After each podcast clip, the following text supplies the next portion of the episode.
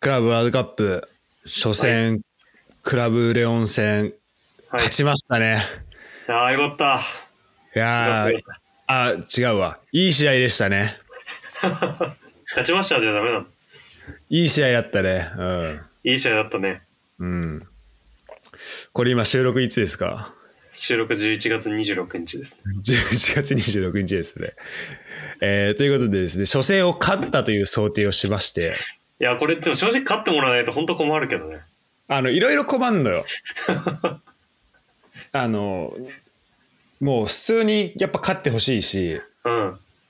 僕はそうでこれす、純粋に。純粋にね、うん。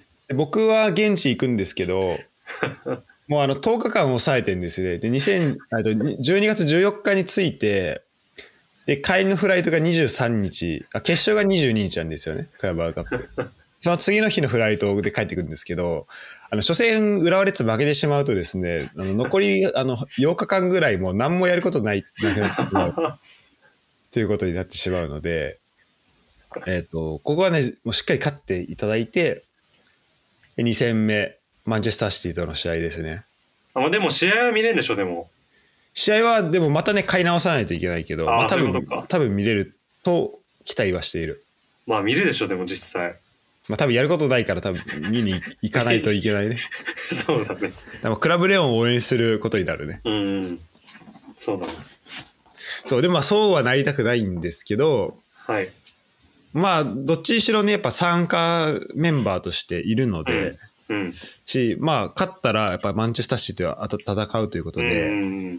で、ここにも勝っちゃうと、もう決勝はフルミネーセというところなんですけど、か、まあ、もしくは、まあ、もう一個のね、えっ、と、山の、まあ、違うチーム。うん。まあ、でも、フルミネーセという想定をして、ちょっと今回は、はい。えー、まあ、その2チームの紹介をね、していきたいなと思ってます。はい。じゃあ準決勝だね。準決勝です。でも、ここまでいっちゃうと、まあ、シティに勝っても負けても、えっ、と、最終日まで、22日まで、うんえー残り。るよっていうところですね。はい。では、えっ、と、まずシティですね。シティは、まあもう結構、もうこれ聞いてる人の方が詳しかったりもするとは思うんだけいやほどと。そうん。で、まあ俺もユダも、まあプレミアはやっぱまあ幸いね、結構追っているので、まあすごいわかるよね。選手、選手とかはもう全然わかるし。う。うん。とこなんですけどじゃあまたごめんちょっとあの基礎情報から押さえますかそうだね。うんえっ、とマンシティマンチェスターシティですねちょっとえっ、とじゃあ街ちょっとはい油断して、じゃあシティの情報ちょっと教えてもらっていいですかええー、なんだろう。でも、昔から、なんか、ユナイテッドより人気みたいなのね、聞いたことあっあそうなた。んだ、ないなんかそのそうそうそ街う。あの、競合になる前から、うん地元の人気はユナイテッドよりずずっとあるみたいな。で、まあ、あそうなんだまあへえグローバルで言ったら、まあ、ユナイテッドだけど、みたいなのは、シティが強くなる前から言われてた気がしへて。えそう、だからすごい地元に愛されてるチームなのかなっていうのは。熱いうんあの俺もねブライトン行った時にその対戦相手シティだったことあるんだけどうん。やっぱあーすごい熱いサポーターだなっていうのはね、うんうん思ったね他の、うん例えばなんかサウサンプトンから来てるサポーターとか結構南の方俺のすごいステレオタイプだけど、うん。南の方のイングランド南のチームよりもちょっと北の方の方がはい結構はい、熱いサポーターが多いなっていうのがあって、まあ、その中でも結構シティのサポーターはうん。シティとかニューカッスルとかのサポーターすごいね、あの、結構、熱があるなっていうのは、まああったね。はいはいはい。そういうのはやっぱその地元に愛されてるっていうところからうやんっぱ来てるのかもしれない。うんうんうん。なるほどね。ちなみに、えっと、プレミアリーグの初代王者でもあるんだね。ああ、そうなんだ。ああ、初年度1位ってなってますね。へえ。でもそっから、えーっと、だから、40年ぐらい優勝できない日々があり、うんうん2010年の、11年の、あの、アグエロね。はいはいはいはい。で、40年ぶりとかに優勝したっていうことあだの、ったよね90、なんだっけ、3点なんとかなんとかって、あの、ユニフォームに刻まれてた時あったよね。知ってるあ、その軸、あれが、あ、そそれ何が刻まれてたのあの、なんかその、アディショナルタイム、あの、その、ゴールが入った瞬間の時間が、の時計みたいなの、なんかデジタルの、あの、うんうん。があるじゃうん。んうん。それがこう、ユニフォームのこう裏っ側のところにあ、マジか。刻印されてる時が、去年かな、一昨年かぐらいにあって、うんうん。めちゃくちゃかっこいいけど、いいね。そう、やっぱ、そこのね、センス、センスあるるね。ね。あるね。で、まあ、当然ですけど、マンチェスターのクラブでですね、えっ、と、はい。現在3連覇中ですね。はい。 3連覇1回2位を挟んでの、えっ、と、このろ過去6シーズンで 5, 5回優勝してます。いや、プレすミアリーグごいね、マジで。うん。今見てるけど、順位。で、そのうち、えっ、と、リーグカップも6分の4優勝してますね。で、FIFA、FIFA、あ、違う、FA カップも、えっ、と、過去4大会で2回優勝してますね。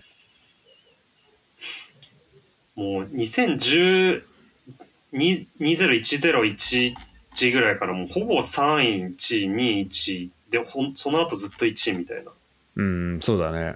とんでもないことになってる、本当に。しかも、大体、決勝行ったら優勝してますね。 ああ、羨ましいね、どっかのチーム。そうだね。まあ、コミュニティシールドぐらい、この、うーん、えっ、と、コミュニティシールドってあれでいいのかなスーパーカップだよね、要はね。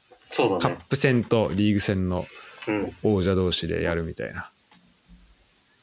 うん、でまあ今年で言うと、まあ、確かにコミュニティシールド負けたけど、まあ、カップ戦もリーグ戦もその前優勝してるしなみたいなのあうる、ん。あこれあれか FIFA あそうだよね FA カップだよね、うんまあ、ということで、まあ、めちゃめちゃ当たり前だけど強くえー、というのも、まあ、2007年ぐらいに資本が UAE かなこれはうん、からの資本が入ってきたこともあり、まあ、結構戦力的にも充実させてきたってところとあとまあ何より201617シーズンから、えっと、ペップ・グアルディオラが来ましてうん。そこからのまあ成績の安定の仕方がえげつないなっていうところだよね。はい。というところなんですけど、もうなんか、ここ数シーズンで言うと、まあ毎年もう、えっ、と、せん、てか、そうだ毎年こう戦術がちょっとずつ変わっていくというか、うん、本当だよね。しかしかもシーズンの中でまたちょっと変わっていくみたいなとこはうん、うん、うん。あるんですけどじゃあメンバーちょっと言ってみる早速現所属メンバー。はい大。所属メンバー、で昨日ちょうどねシティとリバプールの試合があったのでそこのスタメンからまずいければなと思うんですけどキーパーエデルソンブラジル代表ですねはい。でえっ、とメンバーが、まあ、これいろんな表記されること多いと思うんだけどちょっと一旦この Google に出てきたやつでいきますね、でこれ Google だと,、えっと3バックになってますうん、でえっ、と左からアケルベン・ディアス右がウォーカうん、ーでえっ、とボランチ2枚で、えっとロドリア・カンジってなってますねまあここちょっと後で説明しますうん、で、えっ、と、その、で、2列目に、えっ、と、フォーデン、右からフォーデン、あ、左から行ったのか。左からドク、ベルナルド・シューバー、アルバレス、で、右がフォーデンと。はい。で、えーワントップに、まあ、ハーランドがいるみたいな感じですね。で、えっ、と、これはまあ、えっ、と、すごごめんなさい、最近ね、試合ちゃんと見てないんだけど、俺の理解だと、これがまあ攻撃する時の布陣っていうイメージ。うん、うん、で普段は、えっとアカンジ今さっき言ったボランチにいるアカンジが1個下がって後ろ4バック形成する、で、えっとベルナード・シューはもうもう1枚下がんのかなうん。ちょっとここはロドリがワンボランチアンカーになるのかツーボラ組むのかちょっと分かってないけどまあでもそういうイメージですね。なんだけど、今言ったスタメンの中でちょっとユダからなんかあれば。うん、そうだね。今言ってた、そのなんか、アカンジのやところが、ほんさ去年からか、ストーンズが、そうだね。そう、務めて、なんか、偽センターバックみたいなやつだっけ言われてたね。うん。そう、 1枚上がって。そうだね。だから、それをなんか、まあ、それこそ何年か前とかは、あの、偽サイドバックとか言ってたけども、新しいのがどんどん入っていって、ね。しかもなんか、使われてる選手もコロコロコロコロ変えながら強いみたいな。うん、うん。そうなんだよな。ところあるよねだからあのなんかそう去年とかで言うとなんかマフレーズとか全然使われてない期間あったりとかでも急に使われてすごいうん。点取ったりとか、そのあたりもなんかすごいよね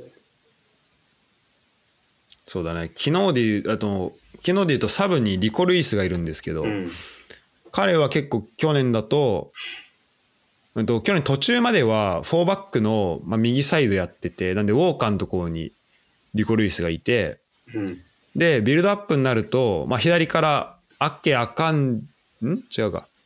左が、どうだったかな。まあでも、アッケ、あまあ、左、左サイドバックで、右センター2人、あ、じゃあ、センターバック2人いて、で、その右にリコ・ルイスいたんだけど、そのリコ・ルイスが1個前来て、うんで、ロドリと2ボランチ組んで、で、後ろ3バックうんになるみたいな感じのこともあったりとか、そのパターンもあるし、あったし、えっと、まあ今言ってくれたみたいに、偽センターバック的な感じで、ちょっとセンターバックの選手が前行ってっていうパターンもあったりとかして、結構そこの選手がどう動いていくかみたいなとこを見るのもすごい面白いよね。うんで、ちなみに、えっ、と、昨日の試合はですね、あの、 選手交代してないですね。いやそうなんだよね今見 見てたまにやるよねこういうことたまにやりますね、ペップ。これは、まあこれどういうあれなんだろうね本当に、ねえ。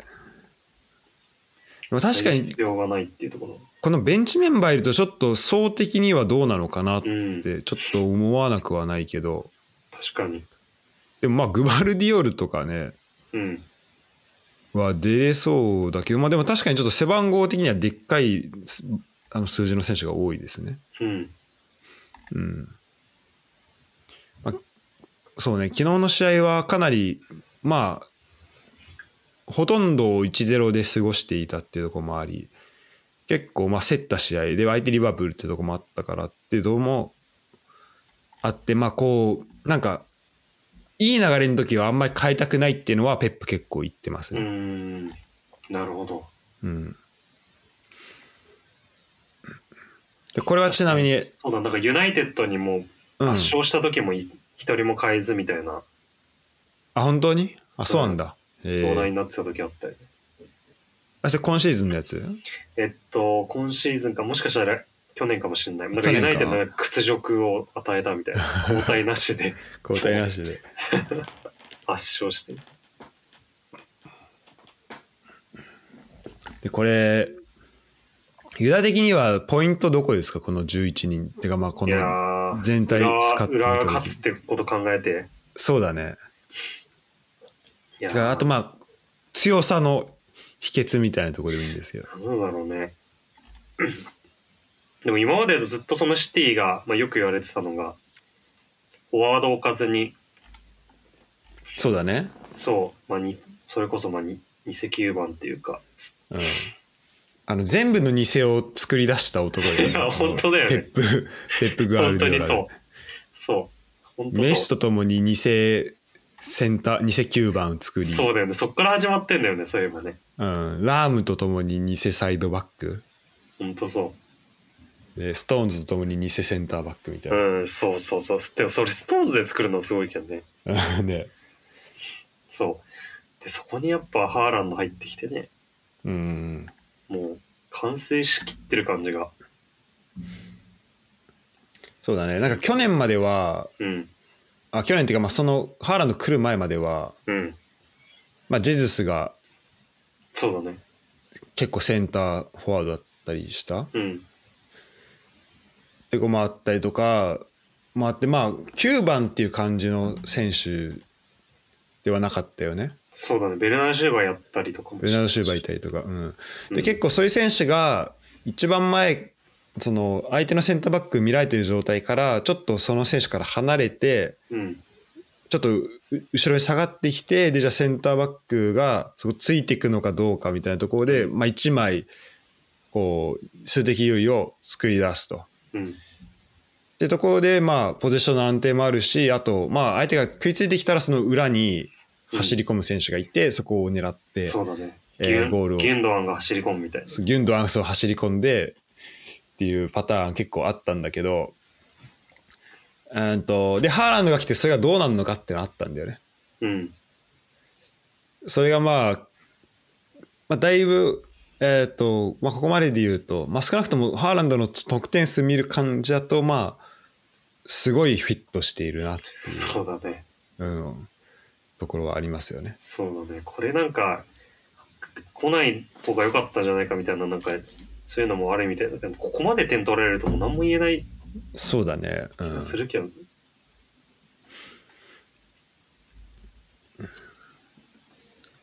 俺的にはね、えーっと、まあ、まず、まあそうだね。だからどっからでも点取れるよね。あの、うんいや、本当そう。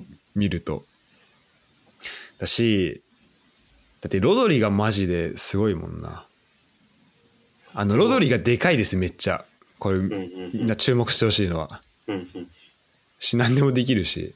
うん。うん。っていうのとあとこれはねなんか今、まあ、好調のレバークーゼン見てても思うけどあの両ウィングに突破できる選手のはやっぱめちゃめちゃでかいなって思う、うん。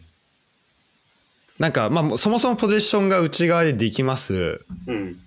でそこにすごい圧力かけてきた時にどうやって脱出するのかっていうの結構一個あると思うんだよねうん。で、その時に、まあ、まず1個はもう、ハーランドに裏抜けさせるか、ハーランドにまあ収めさせうん。るっていうところで、まあ、主に裏抜けで、えっ、と、まあ、まっすぐもいけるし、うん。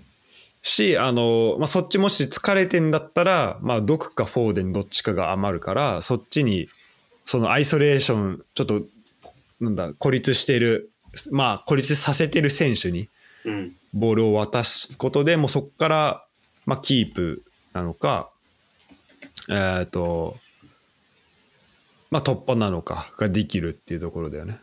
うん。うん。うんだこれはねあのレバークーゼンだとフリンポンって、まあ、すごい選手が、まあ、その選手かなりアイソレーションしてんだけど、うんうんうんこのパターン持てるチームはやっぱ強いなっていうのはすごい思うし、じゃあ浦和がそこにどう対応できるのかっていうのは、まあちょっと注目したいね。いや、そうだね。毒すごいもんね、今。毒すごいよね。うん。完璧にヒットしてるもんね。うん。てか、昨日あれなんだね、グリーリッシュとか出てないんだね。あ、そうなんだよね。そうで、えっ、と、マンチェスターシティね、これ、あの、どこに弱点があるかなっていうのを考えてんですよ。 はいユダはどこだと思うどここれもう。でも、こん今年言われてんのは、その、それこそさっき言ってたロドリがいなくなった時に、ちょっと調子悪くなるっていうのははいはいはいはい、そうだね。言われてたから、うん。ロドリ出してこない可能性は全然あるもんね。そう、これがね、ありますね。ちょっとダで、メ舐めて。そう、てか、マテウス・ヌネスも怪我したあ、多分怪我した。コバチッチも。そう、コバチッチもね、怪我してるはず。はい。で、で、僕が言いたいのはですね、マンチェスターシティ、一個の、これ、ポイントは、うん。はが、強敵は、い。あの、アホスケジュールですね。ああ、なるほど。あの、まあ、浦和レッズも結構、ままあ、あねスケジュールタイトなんですけど、うん。まあ、それ以上に多分、アホスケジュールですね。なるほど。はい。で、まあ、昨日試合ありましたね。はい。土曜日に試合ありましてあ、りました。で、えっ、と、中2日で、えっ、と、火曜日にライプツィヒと試合します。うん。えっ、とうん、チャンピオンズリーグ。はいはい。で、えっ、と、まあ、そこからは、水木、金、土、まあ、4日空いて、トッテナムと、まあ、これ、まあ、天王山になりますね。ああ、きつ。えーあります。で、そこから日曜日ですね。で、中2日でアストンビラアウェイやります。はいはで、いそこから中3日でルートンタウンアウェイやります。で、そこから中2日で、えーっと、今度は、えっと、ベオグラードまで、セルビアまで行きまして、レッドスタートの、えっと、チャンピオンズリーグ最終戦やります。ええで、二そっか日で。で、そっからまた中2日で、えっ、と、ホームでパクリスタルパレスと試合します。で、えっ、と、そっから中2日で、えっ、と、サウジアラビア行って、浦和レッズと試合します。 ええなんか二日で裏当てやんの中2日で浦和とやります。マジでパレス戦あと、パレス戦後。で、勝サっウジてアもラまビア来て。サウジアラビア来ますね。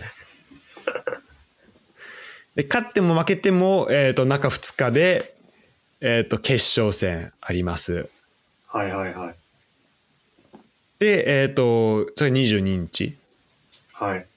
で、そこから4日空いて、またプレミアリーグ、えっ、と、に12月27 27日にエバートンアウェイがあり、で、えっ、と、そこからなぜか、また中2日で、えっ、と、もうそこから年越すだろうと思ったら、中2日で、えっ、と、すまあ、年内最終戦、12月30日にシェフィールドと試合やりますみたいな。いや、本当に、本当に休みないじゃん。本当ほにん。 本当に安いがない。一日たりともないじゃん。そうなんだよあ。その、最初の中4日ぐらいが、4日あるんだっていうぐらいうんか。ちょっとあの、バカになっちゃうよね、その感覚いやね。、本当に、おかしい。だからリーグが多すぎない。 リーグ多すぎるよ ね。詰め込みすぎだよね。そうだ普通のなんかいろんな大会であこの大会も出るんだとかカップ戦もあるんだとかなら分かるんだけどリーグ多すぎないそう。ええそう、あのね、そう、カップ戦が多分ね、もしかし、ま、まあでもさすがにここには入ってこないけど、はいはいはいね、さらに FA カップもあるし、みたいなとこ考えると、どこで休むんだっていうのはあるんですけど、うんなので、えっ、と、正直、まあシティからすると、えっ、と、まあクラブワールドカップの初戦、まうあん準決勝だけど、まあそこまで、てか多分昨日のメンバー、要はだからリバプール戦のメンバーとは、メンバー変わってくる可能性は高いなと思ううんんでうすよ。だかんうんなるほどらそこで言うと、うんと、どうなんだろうな、まあ、もちろん、まあ、すでにさ今喋った選手は、まあ、俺らは知ってるし、まあ、これうん聞いてる人で、うん、とそこまでプレミア詳しくない人でも、まあね、例えばハーランドだったりフォーデンだったりロドリとかはあとエデルソンとかウォーカーとか、まあ、知ってる選人多かったりすると思うんだけど、うん、とそこに出てない人選手をちょっとむしろ注目してみるっていうのもありなのかなと思うんだよね。なるほどなるほどそうまあでもどうせリゴレース出てくるぐらいでしょ そう。で、あの、問題は、あの、そのサブで出てくるリコ・ルイスとかが、あの、まためちゃめちゃうまいってことなんだよね。リコレースが10番やるだけでしょそう。とんでもなくうまいてか、なんなら、あの、怪我明けのデブルイネとか出てきちゃうかもしれない。調 整で調整で。だって、あの、全く試合出てなかったさ、てかまあ、最後の方っていうか、そうね、ちょ、ちょこちょこ出てたぐらいのさ、うんあの、チェルシー行った選手だ、誰だっけウィングの。ああえっとパルマそうパルマー、コールパムル、パルマーがさ、もう今、チェルシーでバリバリやってるんじゃん。バリバリやってんねうん、とか、そういうもう、あのー選手層なんで、うんまあ、控えで出てくる選手も、まあ、だいぶうまいと思うんですけど、えーなんで、まあ、今言ってない中で、ちょっと油断の中から、こう、注目選手みたいなのがいれば、ああちょっと待ってくださいまあ、今言ってないところで言うと,、えー、とカルビンカルバン・フィリップスジョン・ストーンズ、まあ、ジョン・ストーンズの名前ちょこちょこ出てきたけどはいはいはいコバチッチ、グリーリッシュ。で、キーパーで言うと、えっと、ステッフェン、アメリカですね。で、えっと、まあ、デブルイネ。で、ドイツ代表のキー、あ、ドイツのキーパー、オルテガ。はいはいはい。でキーパーもいいいい選手いいんだよな。そう、手形とかいいもんね。ね。あとまあ、これはちょっとサブっていうところではないと思うんですけど、やっぱフォーデンうんが。いるじゃないですか。うん。フォーデンさ、やっぱ、あの、日本と U17 のとこ、ワールドカップの時にやってんだよね。日本ね。ああ、そうなんだ。そうそうそう。で、ちょっと今その時のメンバー見てたんだけど、うん。 U17 ワールドカップイングランド対日本。これど、どんな結果だとかを知ってる覚えてるいや、ちょっと全然わかんないわ。これね、えっと、イン、インドかなんかでやって、これいつだ何年前ですかえっとね、ちょっと2017年か、うーん。にやってるんだけど、で、これゼロ、決勝トーナメントの1回戦で0対0で PK で負けちゃったんだけど、うんうん。ああ、はいはい。うん。そう。で、今言ったら結構メン、イングランドのメンバー、とんでもなくて、グエイ とか、マジか。そうセセニョンとか、フォーデンとか、あと、ハドソン・オドイとか、あ、セセニョンもそうなんだ。へえ、ハドソンそうドあとそう、スミス・ロー、ギブス・ホワイト、コナー・ギャラガーとかいて、やば。そう。で、対する日本がですね、久保建英、宮代大成、中村敬斗とか、えあと菅原いきなりとかかー、おー。で、キーパー谷かうんうんうん。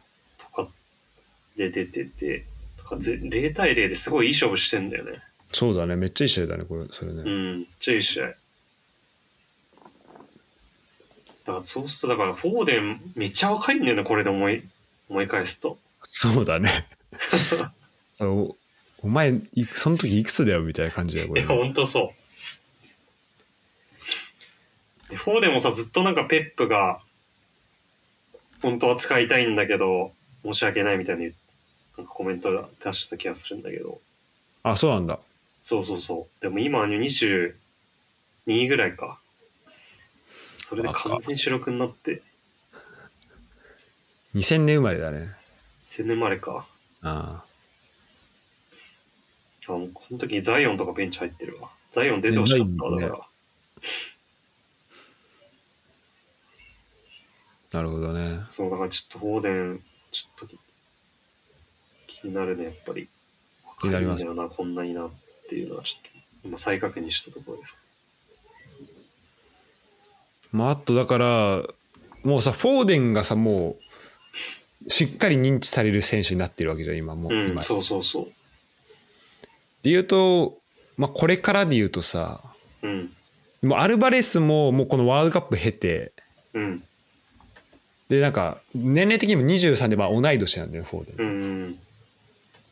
て言うと、うんと、あれだね、でもファーストチームさ、メンバー23人しかいないんだね。結構少うんない。そうなんだよね。ね。そう思った、それ。結構スリムだよね。ね、結構スリムだね。しかもそのうちキーパー4人いるわけうだし。ん。いや、だからまあやっぱスタメンの層厚すぎるからちょっと抱えきれないってのあるよね。まあそうだね。いくら、あの、さっきペップ言ったみたいに、うまくさ、選手使いこなすって言っても、さすがに出れないだろうっていうとこいるよりは、やっぱ外出たいもんね。いや、本当だよね。だってカンセロがバルセロナ行っちゃうぐらいだから。そうそうそう。それはそれで難しさあるよね。だってやっぱカルビン・フィリップスとかも移籍とか言われちゃうもんね。ね。そこがちょっと弱点かもしれないか、逆に。うん。あとその経営的なところね今あのうん。エバートンが、えっとうんフェファイナンシャルフェアプレー1個違反して勝ち点10の、うん。えっと剥奪がありましたけど、えっとマンチェスターシティは115個、はあいのファイナンシャルフェアプレーの違反があると言われているので、うん。えっとそこが全部、まあ、同じように適用された場合は、まあ、大変なことになるしうん。まあ、どういう処分がされるか分かんないけど、まあ、もしかしたらだからマンチェスターシティシティとこう試合をする機会ってもうもうあんまなくなってしまうのかもしれないよね。そうだね。 なんか降格の噂とかもあるからね、今ね。そうだよね。本当うんに。あの、チェルシーとシティは。うん、うん。えー、というとこもあるんですけど、まあ、そうだね、リコ・ルイスとか、ちょっと前だったら絶対コール・パウルマー注目だよとか言ってたけど、うんうんうんあとなんかセルヒオ・ゴメスとかも結構面白いんいや、そ選手だうだだとね。思うな。なんか左サイドの、えっ、と、誰みたいって言ってたから、なんか結構面白い、あの、あの、まあ、ウィン、ちょっとワイドの選手だよね。うんうん。どっちかというと後ろ目なのかなっていうところ、えーなのかなと思ってます。そんな感じですかね。いや、でもなんかちょっと勝てそうな気してきたな。やる前に。してきたね。うんちょっとだけした。いや、でもちょっと日程の話を聞いて思思った。 どうするフルメンバーできたら。いや、そう。いや、それプレミアちゃんとやってって思まあでも、まあ、フルメンバーできても勝つしかないからね。う。まあそうだね。うん。ヘロヘロの。てか、でも、いや、でもね、ちょっとレッツの話戻るけどね、やっぱアリラル勝ってるんですよ。そうだね。うん。本当に。いや、そう思われてるよね、多分。うん、そうだな。うん。いや、アリラル勝ってで優勝してんのって思われてるはずなんだよね、絶対。どうだろう。え、シティから思われて、うん。あいや多分今今頃強くなったとかあんま知らないかもしれないし。あそういうことねあのアルヒラルに勝ったってそうそうそうあそう思ってるかもしれないねうん。はいという、はいあシティ戦もいい試合だったねあ、よかった。危なかったね。危なかったね、うん、ちょっとあのシーンね確かあに。最後のね途中からほマジでハーランド来た時怖かったわ。最後あの最後ハーランドに放り込みサッカーしてたもんね知らね。はハーランドとあのアカンジに放り込みしてたもんいねや、絶対やんないでしょ、そん なこと。いくら負けてても。はい。ということでですね、えっ、と、まあ、勝った後、まあでもここまでいったらもう勝っても負けても最後うのん三決か決勝まで行くので、うん。えっ、と、まあ、フルミネンセをちょっと想定してやりたいと思うんですけど、フルミネンセは、あの、まあ、どんなこと知ってますかみたいなのちょっと聞きたいんですけど、うん。あの、簡単に、あの、これもう、ちょっとある程度サッカー知ってる人向けになっちゃうけど、もう、ポイントありますね。はいはいはい。は、えっ、と、まず、えっ、と、元祖。元祖ね。あの、ネイマールと一緒にサントスでやってたよはいはいはい。ね。うん。そこで結構元祖知ってるよみたいな人が多いと思うんですけど、えっとまず元祖そして、えっとなんかボランチにいることもあるんだけど、まあ、マルセロ、はいはいはい。ボランチにいることもあんな。 はい、今ね、そして、えっとフェリペ・メロ40歳 このねこの3点でお届けしてます、強烈。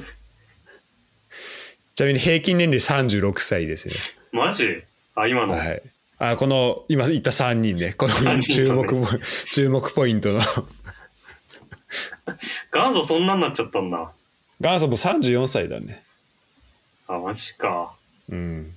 衝撃なんですよじゃ。あ、平均年齢もっと高いよ。平均年齢38歳ぐらいだ、これ。なるほど。そうよ。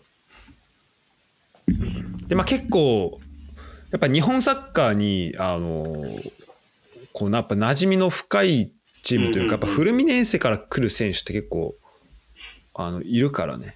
そうだね。うんまあ、例えばって言われると、まあ、パッと出てくるのはもう一人なんですけど、はいはいはいはい。えっ、と、ちょっとユダと一緒かな。ちょユダどうですかえーもう、え、ワシントンワシントンですね。ワシントンですよね。やっぱり。はい。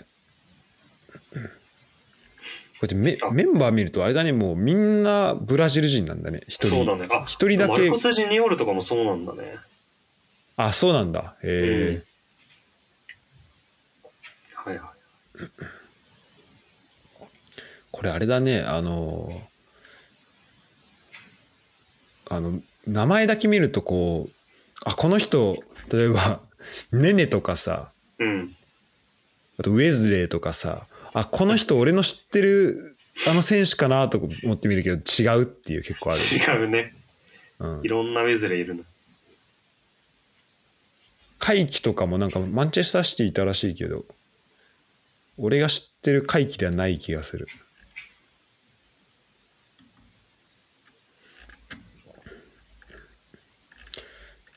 それでまあでも、えーっと、あ、エジムンドもそうなんだ。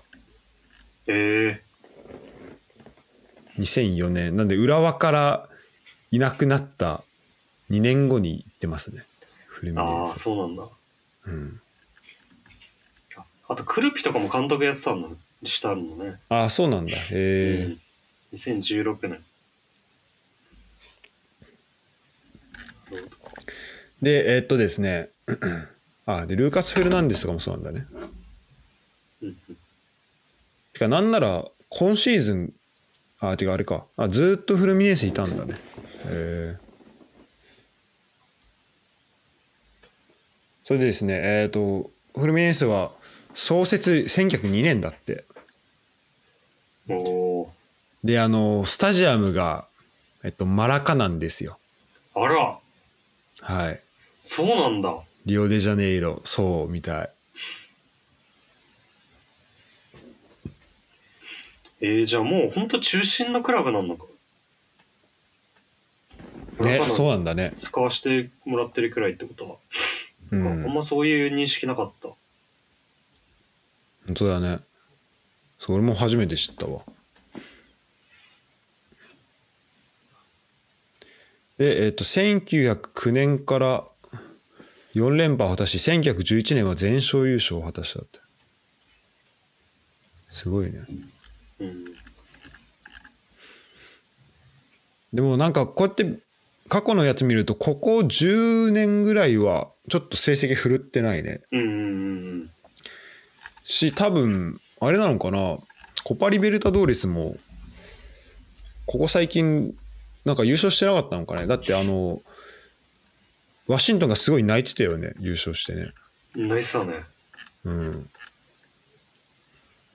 フルミネーサ確かに名前パッて見返しててもないねあんまりうんうんうん。そうなんだ初めてなのかなフラメンゴとか、そうだねパラメイラスとか。パルメイラス多いねフラメンゴパルメイラスリベルプレート多いねうん。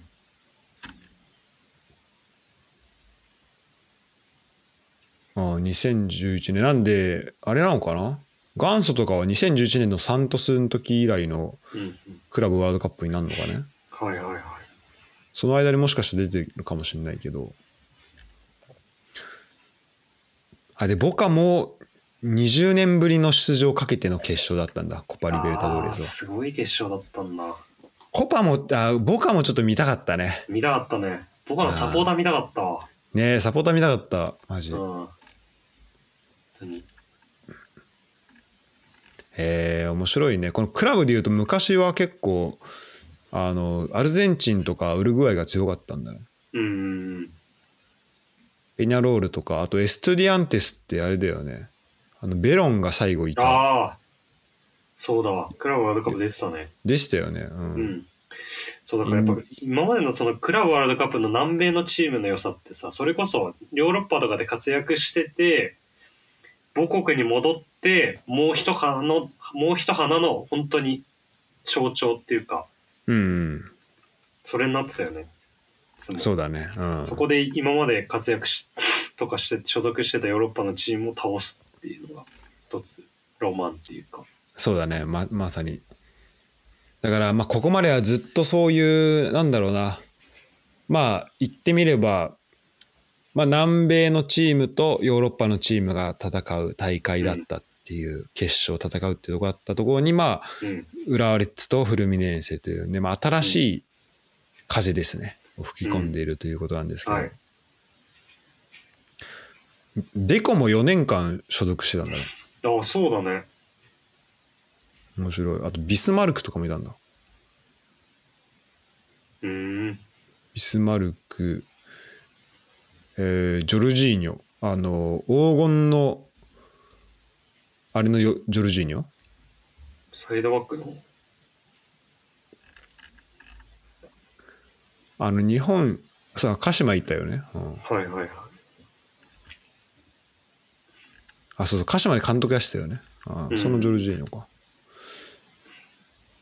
確かに結構さ、いろんな、なんか、このブラジルの選手って結構いろんなチームを転々とするイメイメージがあるんだよね。うん、あるある。なんかさ、岩田にいたさ、グラウとかさ、覚えてるあ、覚えてる。彼とかもさ、なんかすごいいろんなチームを経てうんうんうんたイメージがあるけど、まあそうだわ。うん、確かになんかあの、結構、今日、なんだろうな、ライバルチームみたいなのもすごい転々とするイメージある、ブラジルって。ね。うん、これなんでなんだろうな。面白いよね、これね。うん、で、マルセロは、おーその中で、えっ、と、マルセロはですね、2005年から6年、フルミネンスで1シーズン、はい。えっ、と、30試合で6得点取ってますね。多分、サイドバックだったと思うんですけど。はい。で、えー、とそこから2006年にもうすもうすでにレアル・マドリード行きましてあーすごいな、1シーズンだけなんだ。そうで2022年までいてこ一シーズンオリンピアコス挟んでんだねう、うん、からのフルミネンセに2023年来てえっ、とコパ・リベルタドーレスのだから初タイトルですねをまあ持って帰ってきたということでまあだからなんだろうな、まあ、今言ってきたところで言うと珍しいよねこういううん、あのブラジルのこの所属が少ないっていうチーム、うんうんうんあ選手はそうだね。中でのってとこですね。あの、まあ、いう、うんと、まあ、ブラジルに戻ってきたっていう選手になりますね。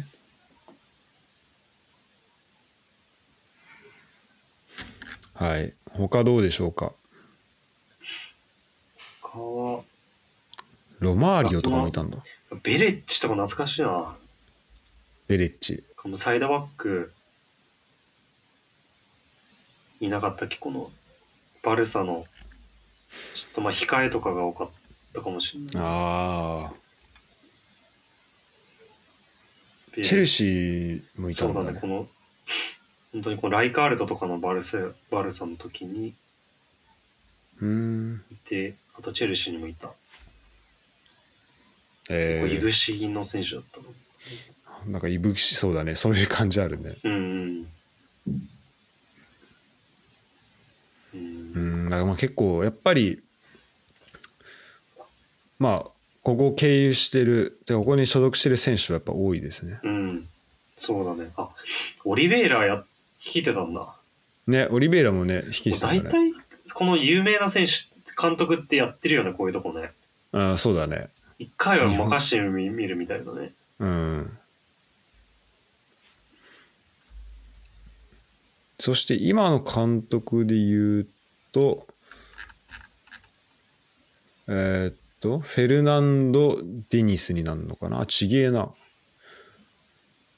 えーっと、ブラジルの代表、あと、フェフルミネンスを率いてた監督は、なんか、ブラジルの、今、臨、えーっと、臨時の監督やってますね。ああ、そうなんだ。ああ今年の7月からええあ、そっか、今、ブラジル代表臨時だもんね。うんそうだよねあの前のなんだっけ、うんえっ、と監督ねうん。亡くなっちゃったもんねなんで今誰なんだろう監督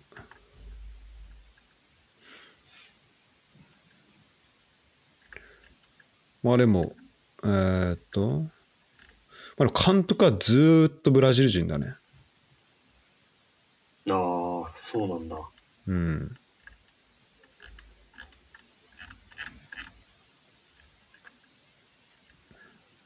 面白いな、これ。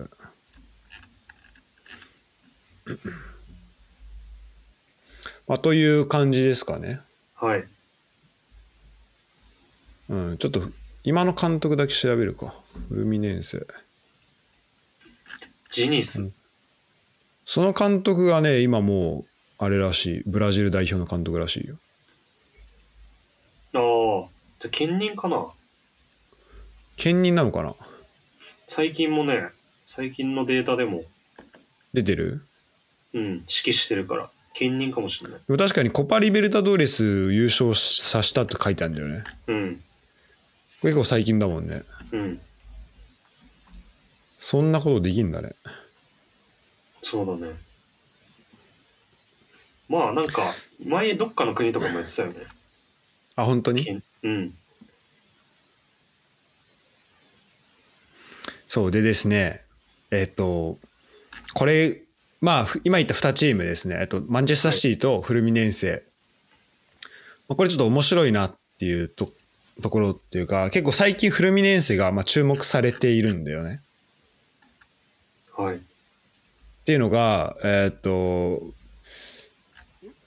まあ、マンチェスターシティは、えっとポジショナルプレーっていううんそれ結構有名にてかその概念をちょっと体現してるっていうのを結構言われてるとうん思うんだけど、まあ、要は、うんと、選手の位置取りを位置決めを結構重点に置いてうんでそこをしっかり守らせることによって、えー、と守らせたり、まあ、場所を、まあ、効果的に変えていくことでうんあの相手に相手にこう対して優位性を作っていくみたいな。はいところで言われてると思うんだけど、そこに対して、えっ、と、フルミネンスは、なんか、リレーショナリズム、リレリレーショニズムか。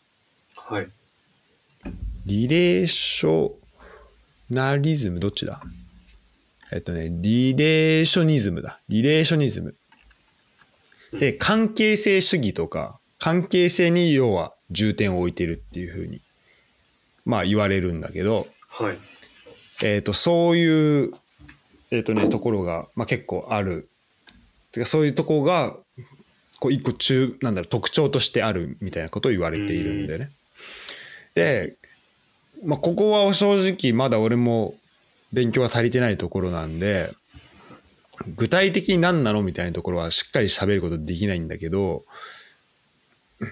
えっ、とね、まあ、結構なんだろうな、えっとまあ、これはひえっと、必ずしも正しくは正確ではないと思うんだけどよくされるあのなんだろうなこう簡単な例えとか比較としては、えっとポジショナルプレー的なそのポジションをポジション主義というか位置位置取り主義みたいなか感じでいうところのポジショナルプレーがどっちかというとこう、えっとスタティックな性的なあのものっていうのに対してリレーショニズムっていうのはその選手との選手間の関係性うんを、まあ、いかにそこで多分あの、まあ、アドリブというか即興性を持って、そう選手間のそこの間の関係で、えっと、いかにこうプレーができるかっていうところに重点を置いてるだから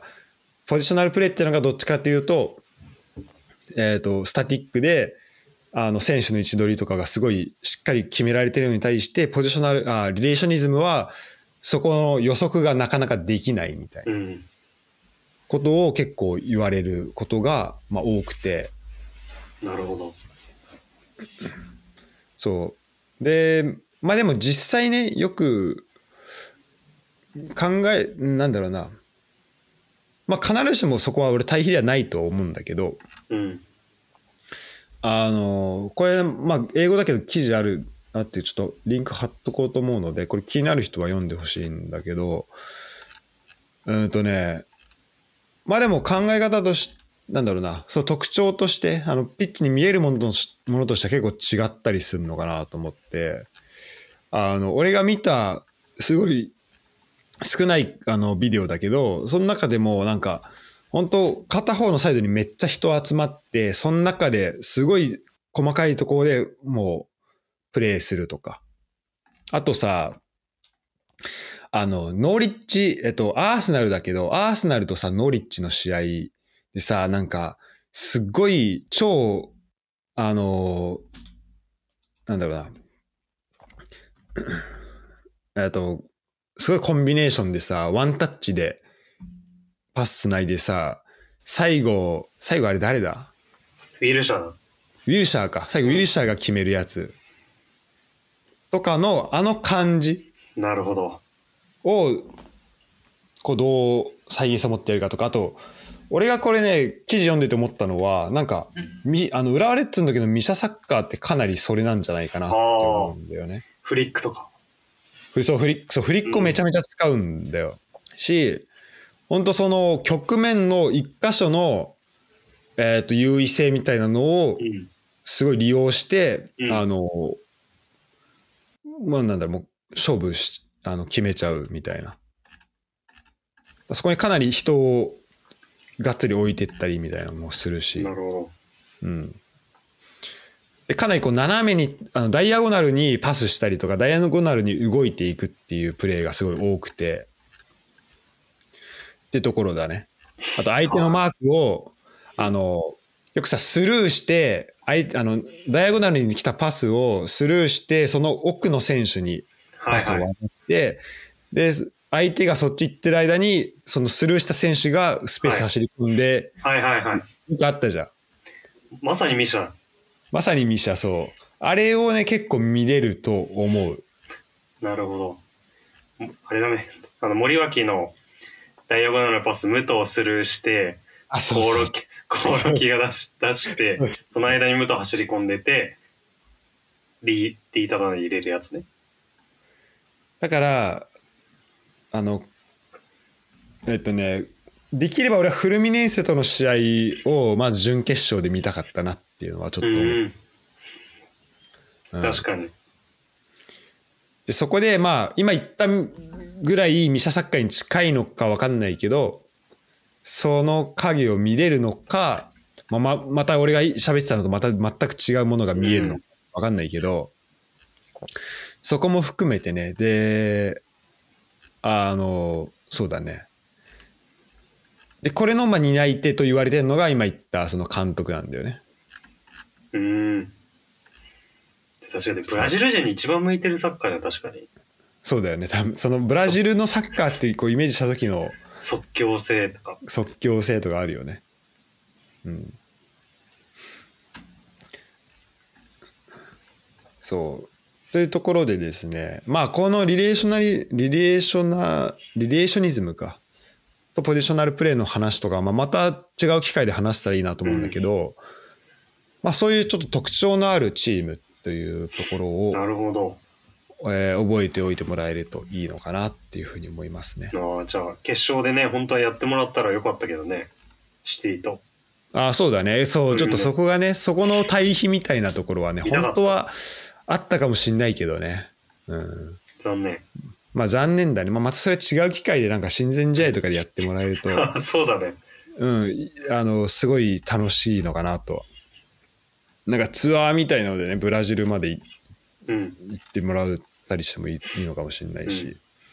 うん、と思いますね。まあちょっと決勝は、なんです、こういうカードになってしまったので。はい。はい。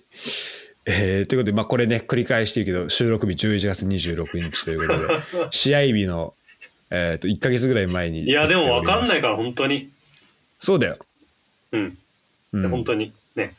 本当まあ、そこはちょっと楽しみにね、していきたいですね。はい。ということで、えっ、と、第2回、えっ、と、はい、フルミネンセとマンチェスターシティでした。はい。えーありがとうございました試合はですね、はいえっと12月19日がシティとの試合。